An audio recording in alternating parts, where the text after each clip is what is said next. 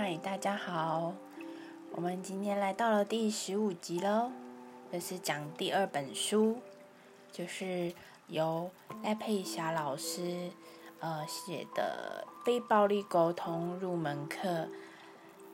我想跟你好好说话这本书。呃，如果大家之前有看过卢森堡博士著作的《非暴力沟通的练习》，呃，一本练习本，一本。呃，书籍的话会对今天呃，就是这段时间要讲的这本书应该会不陌生，嗯。那从呃老赖老师这边开始讲，是因为他这里面很多的案例也比较浅显易懂，那也是会截取一些摘要跟大家分享。那其实这个礼拜呃自己也遇到了一些很多共识性的事。就是我要讲了这本书，我就遇到了很多沟通的议题，啊，也是自己的功课，也是对方的功课。那当然，准备要录的时候，就会开始想，哎，我好，我的应对方式好像好吗？就是会也会有一点问号，然后就会开始想，那我适不适合讲这本书？那最近就是有一点在说服自己，也让自己知道，哎，其实我也是跟着大家一起学习，呃，说话的艺术啊，然后如何跟人，呃，怎么沟通，这些都是我们在生活当中要多的自我觉察。那我其实就可以透过书籍，呃，跟大家一起在线上算是共修吗 的方式。嗯，因为其实这些新的知识在近几年会蓬比较蓬勃发展，也比较多人看见。因为其实像今天有看到的一句话，就说有多少人，呃的灵魂死于什么一句话，嗯，一句话，呃，就一句话造，一句话下造成多少冤魂，还是冤，就是。就是这个意思，就是说有时候误会是因为你从别人地方听到了那个人怎样怎样，然后造成大家对于他的一些刻板印象，于是就疏远他。其实你并没有真真切切的跟他做互动，可是因为别人的一句话而影响你对他的观感，你跟他的互动，彼此就是拉下了一道墙，一个隔阂。那其实你。他不是，也可能是那个人讲的观点影响到你，可是并不是他本身，他可能也没有带于这样子的一个意图。所以其实说出来的话，真的是蛮重要的。就是，嗯，就前阵子有听到老师分享，上课分享，就是地球上最大的污染来源，并不是垃圾，而是人的言语。嗯，呃，语言呢？如果你运用的好，文字也是啊，语言的一种。你要运用的好，其实就会很多的善的一些涟漪。就像最近的贾永杰事件，啊，他国民女神这样。可是也会有人看到这件事情的另外一个面相，就是一件事情明明就是一个很一个善意的一个表征，出发的初心，可是还是会有人扭曲，所以。嗯，很多事情很难讲，就是你要自己去用心去体会，而不是都用头脑去分析判断做结论。所以其实我们都现在都在这个呃学习的路途上，所以这周我也遇到了很多的一些工作上沟通的问题，所以我自己也会在思考，我适不适合讲，或是我有没有我有什么资格讲 等等部分。可是觉得这些都是大家在这些互动跟这些学习当中去做一些调整跟成长的，所以就想用这一集之后，我们又一起在这个书本中还有线上一起做这方面学习跟共修这样子。其实，呃，这一开始书籍就是有商周的创办人金维纯老师，还有呃。赖老师的一些自述跟推荐序，觉得他们写的都很棒，而且很这本书的核心就就有讲到，所以今天就大约会点到说这两位老师，呃，对于这本书他们有一些什么样的看法。其实，呃，有非暴力沟通的这种观念，就是有一点像是一种学习，呃，感恩嘛，也是也有一种同理的感受，因为这个是看起来好像。好像很简单，可是其实是很典型的大道至简，知易行难。所以金老师这边也有讲，我们其实都太习以为常，将我们训练就是彼此平常无意识都是被训练成高度的高效的沟通方式。其实这些高效的沟通方式，其实那里面都充满了很多的暴力而不自知。所以，其实要把我们的既有的一些习惯改变、转换、转化成呃新的一些呃沟通语言，其实就是等于要从像是幼儿牙牙学语一样，要从开始慢慢的去琢磨，慢慢的去学习这样子。因为这本书里面就分也是好几个章节。呃，等一下也会讲到它的章节有分非暴力沟通的四个大步骤，那当然它有加上自己的两个呃部分的呃心理学的一些观点进来，所以呃这本书如果对语言的一个运用上，大家如果是有一些这方面的呃想要改变或者是想要学习。可以买来看，对我觉得是蛮不错的。其实我们要去判断一个人不能自我同理的人是怎么样去同理他人，会去重视别人的感受跟需要。这个就是要在这本书中有一部分写到那老师提到的自我同理的部分，所以这个部分，嗯。其实就要去思考，你对自己跟对别人都不慈悲，其实也就是一种暴力。不是只有对别人，有时候有的人是对自己也不爱自己，说说说穿了。那如果在不爱自己，当然你就会不爱别人，因为彼此都是镜子，就是一种投射反射。所以是怎么对待别人的，就等于是怎么对待自己。所以金老师就说，嗯。这个非暴力沟通其实就是一种修行的道路，其实最重主要重点提到的核心就是慈悲心，所以他比喻这样子的一种沟通方式，就像是传道一样，因为，呃，这些都是新的概念跟比较呃呃，可能不与以往我们所接触的这一些沟通的技巧、沟通的方式，所以。大家在接触这本书，就感觉好像是刚接触新的课本、新的教材一样。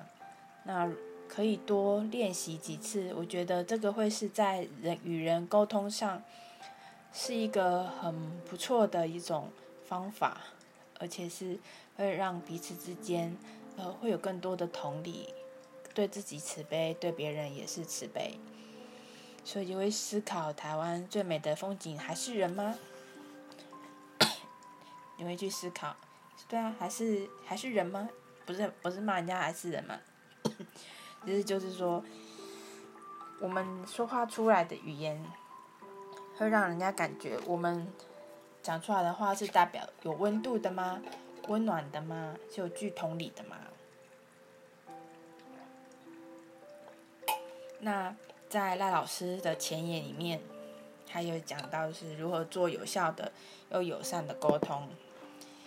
你日常生活中，你会常常会听到很多这种话，还有大家写出来就说：“啊，你根本就是故意的，我觉得你根本就不爱我，你从来都不关心我的感受，干嘛老是针对我？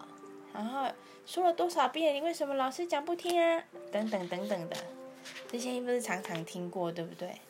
或者是在公办公室里会也会听到。”你凶什么凶？了不起！我不干了。然后你导师找麻烦，你有事吗？业绩这么烂，你可以再鬼混一点啊！啊，你是猪脑袋吗？我已经教你多少遍，你都学不会。这些好像从家庭到职场，大家都好像很习以为常，用这样的方式讲话，有没有觉得就很熟悉？有时候没有觉察的时候，自己有时候讲出来的话，我会觉得，哎。好像是蛮是是实话啦，只是就是好像是是就很伤人，所以他就有讲，其实我们非暴力沟通是要从认识自己开始，才开始学习与他人的对话，因为有一些被暴有一些暴力沟暴力型的语言，我们都是从后天来学习的一个习惯，因为就是原生家庭啊，环境啊。啊，学校啊，或是各个的一些呃环这些的因素，导致我们学来的这一些，不是我们天生所带来的一些习惯。所以，其实最主要，呃，这最开始创办这个呃非暴力沟通，就是卢森堡博士。他是是非暴暴力沟通的理论是要探索的，正是人与人之间的一个沟通的方式。然后他这里面书除了讲这个部分，还有放一些心理学的一些研究，可以让大家了解跟知道如何做有效又友善、有效之外又又是友善的沟通。嗯，所以其实。有时候我们在当冲突发生的时候，我们也会常常认为，嗯，挑起争端的是对方，而不是我们自己。即使争端真的是因对方而起，但也是因为我们的回应也会有一些关系。嗯，这个地方就思考一下。的确，有时候对对方很冲的一句话，你也很冲的回去，嗯。当然不是负负得正啊，反正就是两败俱伤。所以，我们回应的方式也是很大的学问。所以，就是有人说，一个人如果改变的话，就是所有的关系就会改变。的确啊，如果你他找你吵架，可是你的回应并不是他想象中的那样子的回应，这就吵不起来。所以，其实，在每一次的这种学习当中，就是身心灵的学习跟这本书的一个学习当中，赖老师有讲，他其实也是在他的呃人生当中有一些关系，然后让他觉察到，让他开始学习，从心理学找线索，然后学习如何跟呃为以前的自己还有原生家庭做一些和解，然后处理了许多的伤痛。其实都是很多的自我的对话，所以一一开始一个好的疗愈师，为好的心理师，也是一开始都要先做自我探索的功课，因为才不会再去疗愈个案的时候放了很多的投射，自己的投射在里面，或自己的标签在里面去影响对方。其实这是很重要的一开始的功课。所以如果当你发现你自就是很。很直直爽爽的做自己，只专注在做自己。虽然是在呃诚实表达的过程中，能够等到心理的平衡，但你往往也容易刺伤他人，尤其是身边最亲近的家人、好友跟工作伙伴。所以其实呃我自己也是在学习这块，因为有时候讲话真的还蛮直接的，所以才会接触很多身心灵跟沟通的 一些呃知识。让自己有不一样的观察、看见，然后进而改善这样子。因为要去做到自己的看见跟，嗯，就是你说看见就是解脱的第一步。有的人就是所谓的没有没有看见，就是所谓的没有病视感，也不能说是生病啊，就是说对自我的觉察度很低，那他要改变的机会就改变的契机就很难。所以其实真的看见就是第一步，然后之后才能慢慢的将这些的步骤、这些的学习放进来。因为你没有看见，你就不会想学，也不会想买这本书啊，也不会想接受这方面的知识啊。所以其实看见真的很重要。那卢森堡博士有讲，在我们的暴非暴力沟通的过程当中，就是有分四个步骤。第一个一定的就是观察感，第二步就是感受，第三需需要，第四是提出请求。他用这个四个步骤，就是看起来好像很简单，可是要执行起来哦，嗯，真的还不太容易。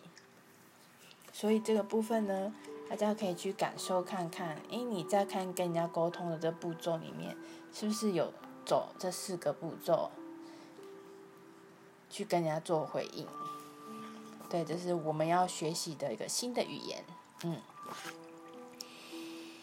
然后在前言里面也讲到了，很多人其实在参加这些的呃身心灵的课程，或是一些小团体或工作坊的分享的模式，其实很多人会很恐惧面对深层的议题，也有些人很害怕在不认识的人面前袒露这些过往或伤痛。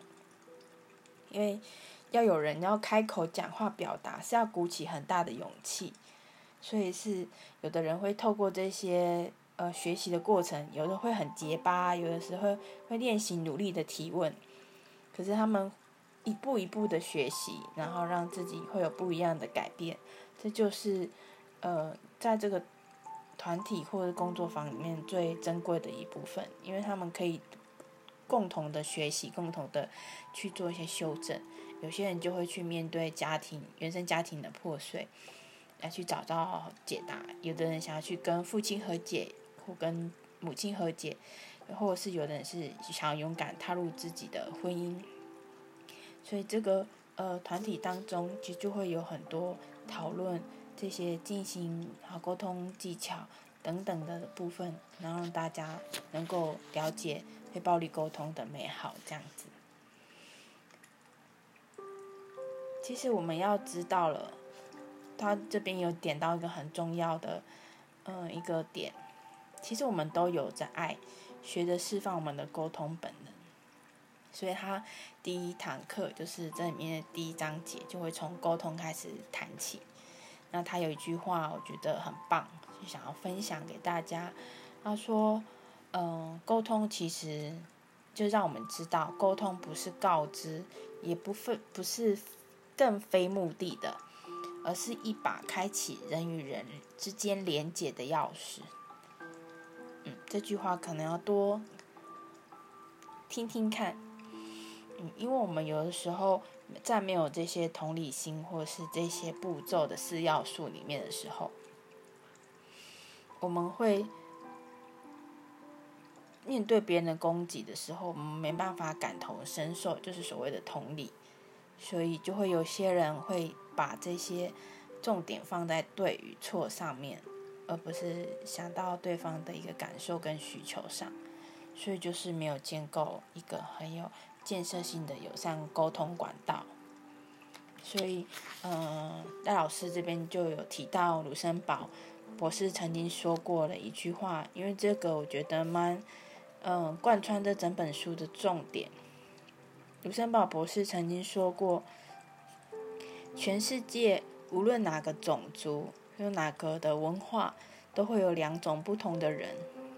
一种人是很在乎谁对谁错，在人际相处上，这种人常因为生活中的不如意而耿耿于怀，也容易有攻击的倾向。